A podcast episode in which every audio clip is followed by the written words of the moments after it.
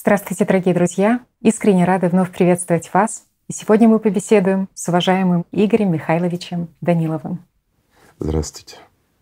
Игорь Михайлович, в прошлой передаче вы очень важную тему затронули. Мы говорили еще и о живых, и о мертвых. И вы говорили вот интересный момент, откуда у большого количества людей, здравомыслящих, нормальных людей, казалось бы, адекватных, возникает вот это желание или стремление к самоуничтожению. Особенно сейчас, в период, когда мы живем в последние времена, и когда наш мир находится на грани, когда происходят климатические катастрофы. Часто можно услышать от людей мысль про то, что ну, давно пора.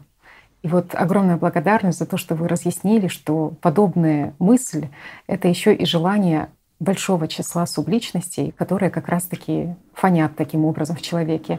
И вот этот разговор еще раз напомнил каждому, что он является носителем, по сути, ада и рая внутри себя. И очень много пониманий и размышлений у ребят было. И вот один из интересных вопросов, которые они задали, я бы хотела, наверное, с него начать сегодняшнюю нашу беседу и зачитаю. Когда-то в передаче «Знамения» говорилось, что чем ближе мы будем к последнему дню, тем активнее будут становиться мертвые, тем больше они будут вмешиваться в жизнь живых. Начнут атаковать живых, чтобы живые как раз выбрали жизнь, а не смерть. Будут заставлять нас, по сути, шевелиться в направлении сохранения жизни. И вопрос в том, услышим ли мы мертвых в конце времени, сможем ли принять правильное решение, чтобы выжить и дать жизнь даже им. И вот интересные вопросы возникли у ребят. Каким образом мы можем их услышать? Что они нам должны сказать или дать понять? Каким образом они будут это говорить? Если посредством мыслей, то, с другой стороны, вот мысли такие, состояния, которые приходят, да гори оно огнем, пускай весь этот мир рушится, быстрее бы он закончился, вот они немного несозидательные такие и, наоборот, способствуют немного разрушению этого мира. Каким образом человек может их услышать? Услышать вот этих субличностей внутри себя? Ну, явно не так, как я сейчас слышу тебя и как наши друзья слышат угу и меня, и тебя. Посредством мысли? Посредством мысли тоже. Нет, посредством мысли можно услышать, если, скажем так, слишком активная угу. и сильная субличность, которая входит между сознанием, скажем, и личностью, вот как третьей силы, угу. то есть замещая сознание, тогда мы можем слышать как мысль субличность. А воздействовать напрямую на мысль ну, скажем, большинство субличностей, так аккуратно, они этого не смогут сделать, чтобы мы их услышали. А вот состояние, то есть наше внутреннее состояние, то, что вот влияет на наше настроение, на наши чувства, на наше восприятие, вот оно как раз и является тем, скажем, ихним голосом, угу. который мы воспринимаем. Угу. Ну, по факту это не голос, это их, ну, если можно так выразиться, чувства, которые передаются нам изнутри, из глубины. Угу.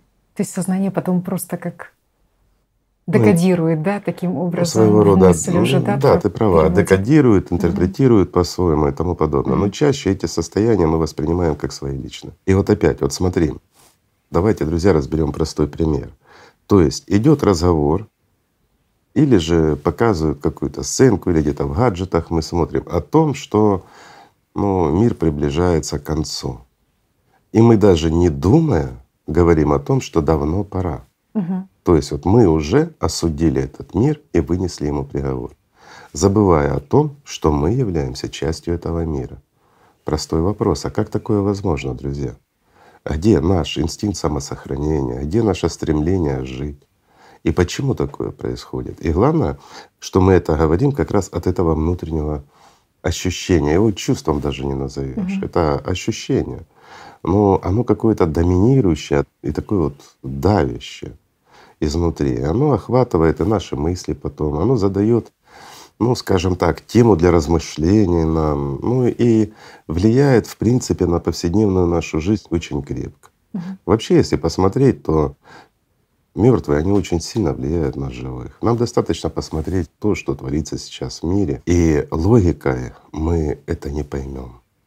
Ну да, можно посчитать, что кому-то выгодно, кому-то невыгодно, но то, до чего мы докатились в целом в мире, Я имею в виду и в экономике, и в геополитике, и в перспективах, даже в перспективе, ну, скажем, ядерной войны, да, то есть, ну, некоторые скажут, они пытаются стимулировать свой электорат и заслужить доверие, играя нашими чувствами, тех, кто это говорит, имею в виду. Но с другой стороны, об этом говорят. Угу. И это уже слишком много.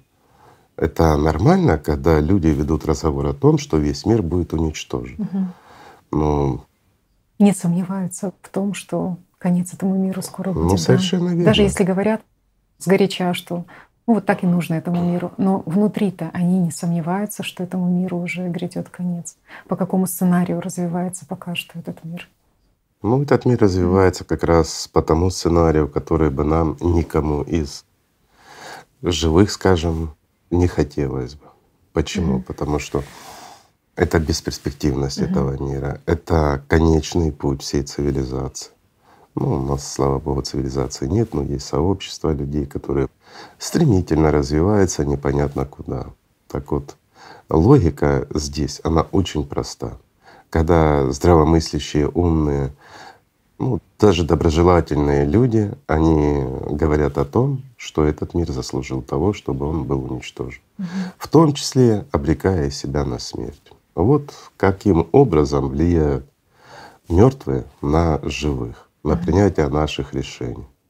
А каким образом они нас будут, скажем так, расшевеливать в этом направлении, чтобы мы все-таки как-то шевелились здесь парадокс. и спасали? Здесь парадокс. Ведь субличности, они действительно боятся смерти. Угу. Второе, то есть они боятся от этой бездны, от этой пропасти растворения там.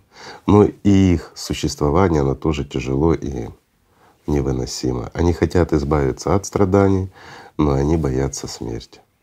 И здесь что превалирует? Скажем проще, какая бы жизнь ни была, она жизнь.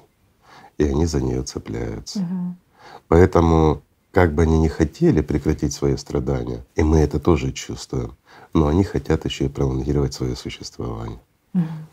И мы это тоже чувствуем. Вопрос лишь в том, что продоминирует, да, и как мы отреагируем на это. Ну, если разбирать по полочкам, то за созидательное общество они точно не будут скажем так, голосовать. Вот это тоже интересно. Ведь сознание ждет, что наверняка они вот так за нас вступятся, так захотят жить, что начнут нам рассказывать какие-то решения, либо научат нас чему-то, либо скажут, Но... смотри, созидательное общество, какая перспектива а, подожди, хорошая для а, жизни. А как они расскажут, если мы их воспринимаем лишь на таком вот угу. больше интуитивном или слегка ощущаемом таком уровне. Может, мысли внутри Фон. в голове будут рождаться про то, что смотри, какие нас с тобой ждут прекрасные перспективы. Но им-то ничего не светит. Угу. Дело в том, что те перспективы, которые раскрываются перед человечеством, перед нами, друзья, в созидательном обществе для субличности они недоступны. Угу. А развитие ну, более совершенного общества для них губительно.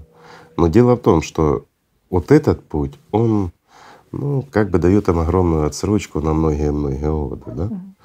Но тем не менее, они прекрасно понимают, что мы как человечество, мы скорее выберем не созидательное общество, а мы выберем скорее единое мировое правительство. Почему? Потому что все таки мертвые, они очень сильно влияют на живых. И вот смотри, у них иерархия. То есть вообще, ну, там, что находится за тенью жизни, там очень жесткая иерархия. Подобно той иерархии мы строим иерархию здесь. Как там идет вечная борьба за доминирование и власть, так же само и мы себя ведем здесь. Угу. То есть, исходя из этого, приходит понимание, что люди, даже те же самые борцы с глобализмом, они первые побегут голосовать за единое мировое правительство. Угу. А вот за созидательное вряд ли они захотят. Угу. Им ближе вот этот сценарий Конечно. иерархичного построения. Конечно. Вот они борются с этим, угу. но в то же время об этом мечтают. Это интересно, что при информировании о созидательном обществе действительно встречается много здравомыслящих людей, которые понимают, что возможно общество, которое не строится на иерархии, но очень много и тех людей, которые называют это утопично, потому что получается субличностям в них не знаком этот тоже сценарий? Нет, Здесь еще работает фактор того, что люди не ознакомились. Угу.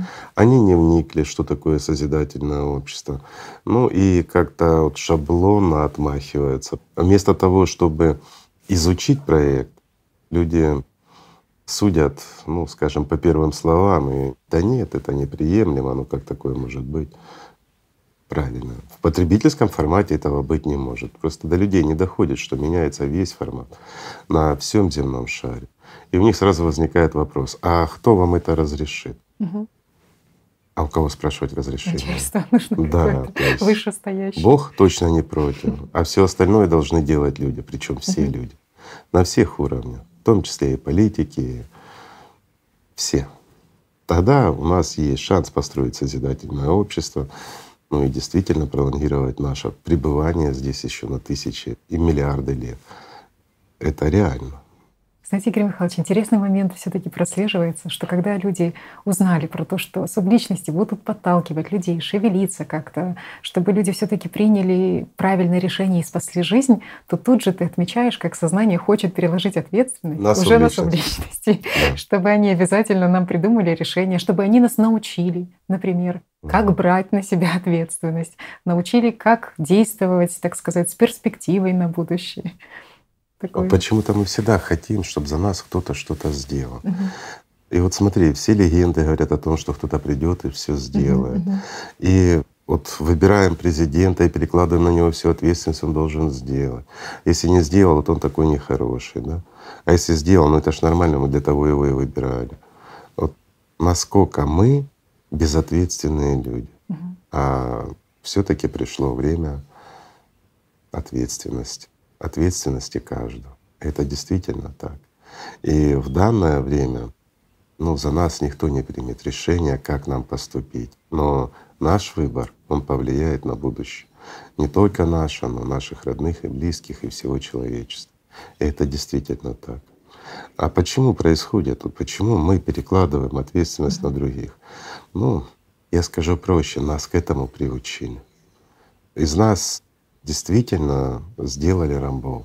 Мы забыли, кто мы. Мы перестали принимать решения самостоятельно. С другой стороны, мы чувствуем себя уверенно, мы свободны, мы защищены и понимаем прекрасно, что все это ложь. Никто из нас ни от кого и ни от чего не защищен. Мы прекрасно понимаем, что уверенности существования в этом мире ну, у нас нет ни в чем. Вот ну реально ни в чем нет уверенности.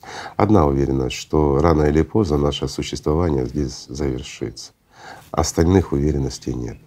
Нет уверенности в том, что сохранишь свою работу, что сохранишь свой дом, что сохранишь свое здоровье, ну и многое другое. Все под вопросом. То есть человек абсолютно не защищен здесь, в этом мире. И он подвержен негативному воздействию не только здесь, в привычном нам трехмерном мире, от таких же, как и мы, то есть от других людей.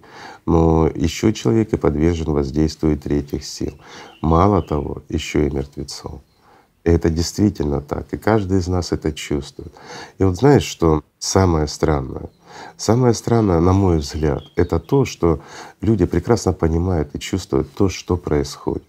Вот все люди, они прекрасно понимают. И вот это вот чувство, оно идущее даже не от бывших живых, скажем аккуратно. А это чувство, оно идет из глубины, оттуда, как говорят, от сердца или от души. И это понимание, оно четко нам дает осознать, что этот мир конечен и что мы должны что-то делать. И вот оно нас подталкивает к действию.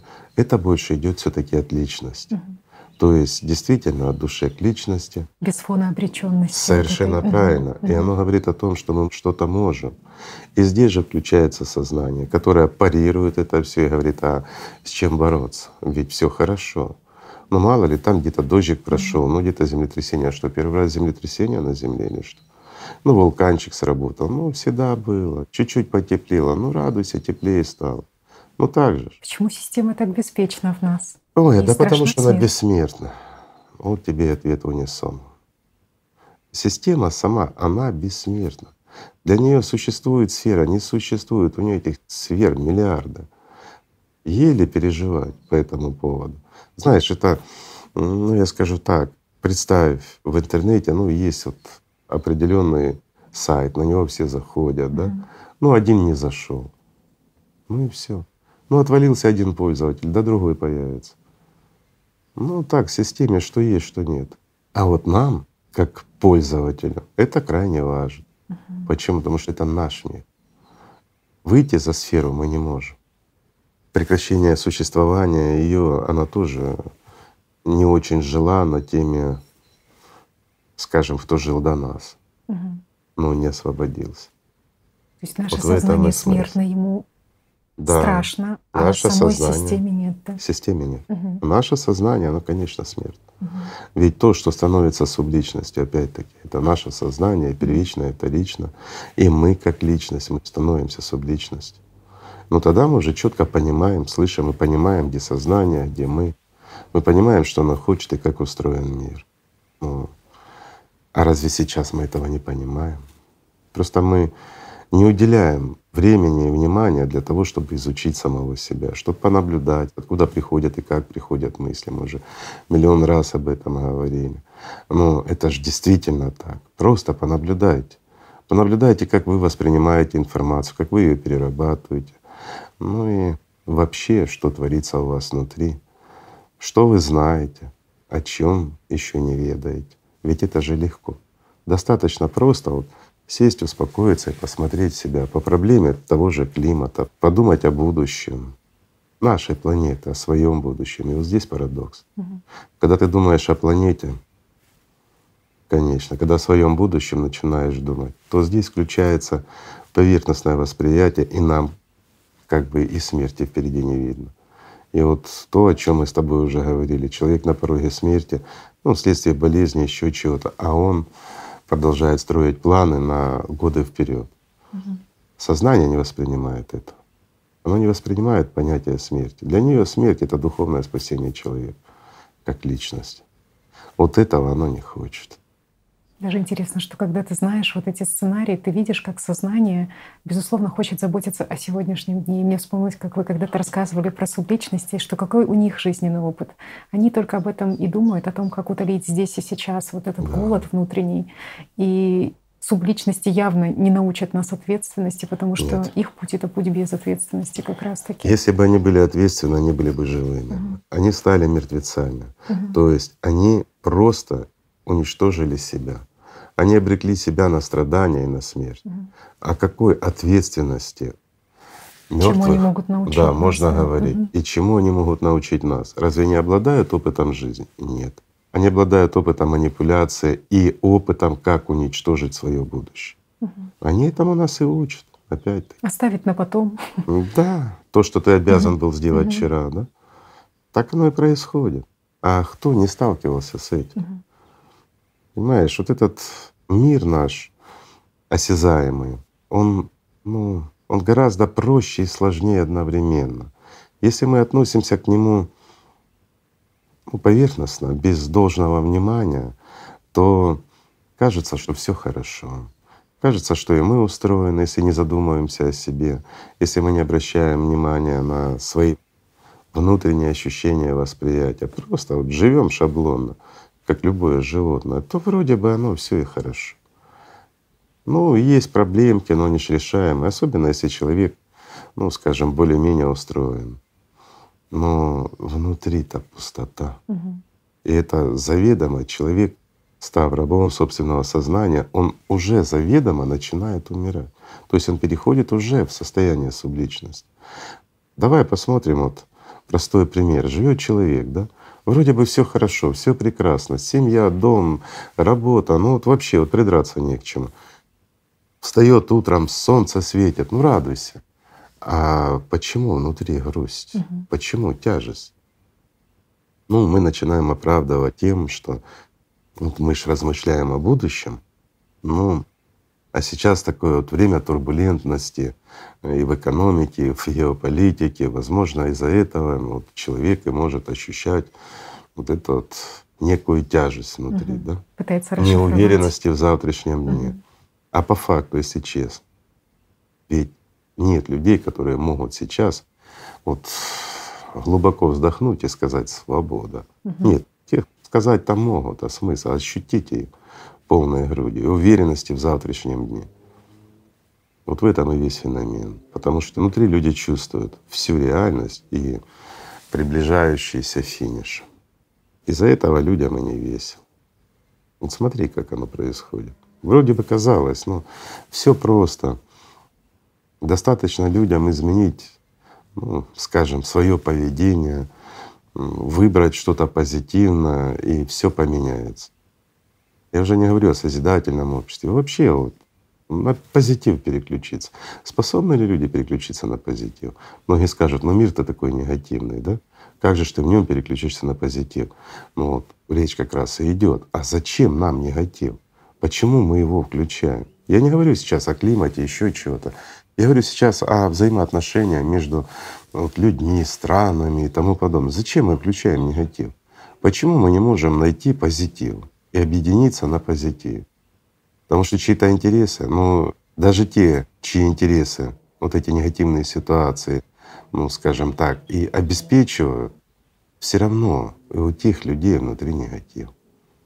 То есть замкнутый круг получается. А как выйти из этого круга, Игорь Михайлович? Как можно победить вот это сознание внутри себя? Ответственность взять. Угу. Здраво посмотреть на то, что происходит, на то, что вокруг, то, что действительно происходит с климатом. Посмотреть ответственно на свое будущее, на своих родных и близких. Просто взять на себя ответственность. Сейчас время ответственности, это факт. И если человек, скажем так, действительно подойдет своей жизни в первую очередь ответственно, он поймет, что нужно делать. Вот любой нормальный человек, он поймет, что мир нужно менять. И менять его нужно в лучшую сторону. То есть это однозначно. Мне еще запомнилось, как когда-то вы говорили, что победить шайтана, победить систему можно только открытостью и правдой. Вот это. А по-другому mm-hmm. не получится. Mm-hmm. Лжеца можно победить только правдой. Вот и весь ответ. Поэтому ответственность, правда и любовь Божья. И все будет хорошо. Вообще тема за мертвецов, ну, всегда она неинтересна. Они сделали свой выбор. Они заслужили то, что получили. Знаете, Игорь Михайлович, главное, к каким выводам внутри человек приходит. Тема тоже, может, она и тяжелая, но она очень важная, потому да что ты понимаешь, тяжелая, что она ответственность — это то, что свойственно живым. Потому что, будучи мертвым внутри, ты будешь тем, кто переложит ответственность. Будучи мертвым внутри, ты будешь тот, кто переложит на потом. И только чувствуя вот эту жизнь внутри, или хотя бы стремясь к этой жизни настоящей, ты будешь тем, кто возьмет ответственность, что ответственность может быть только у живых и способствует жизни. Так что, друзья, давайте брать ответственность. Ответственность живых. В первую очередь ответственность живых. И давайте просто любить друг друга. Спасибо. Спасибо огромное. Вам спасибо, друзья. Мира вам.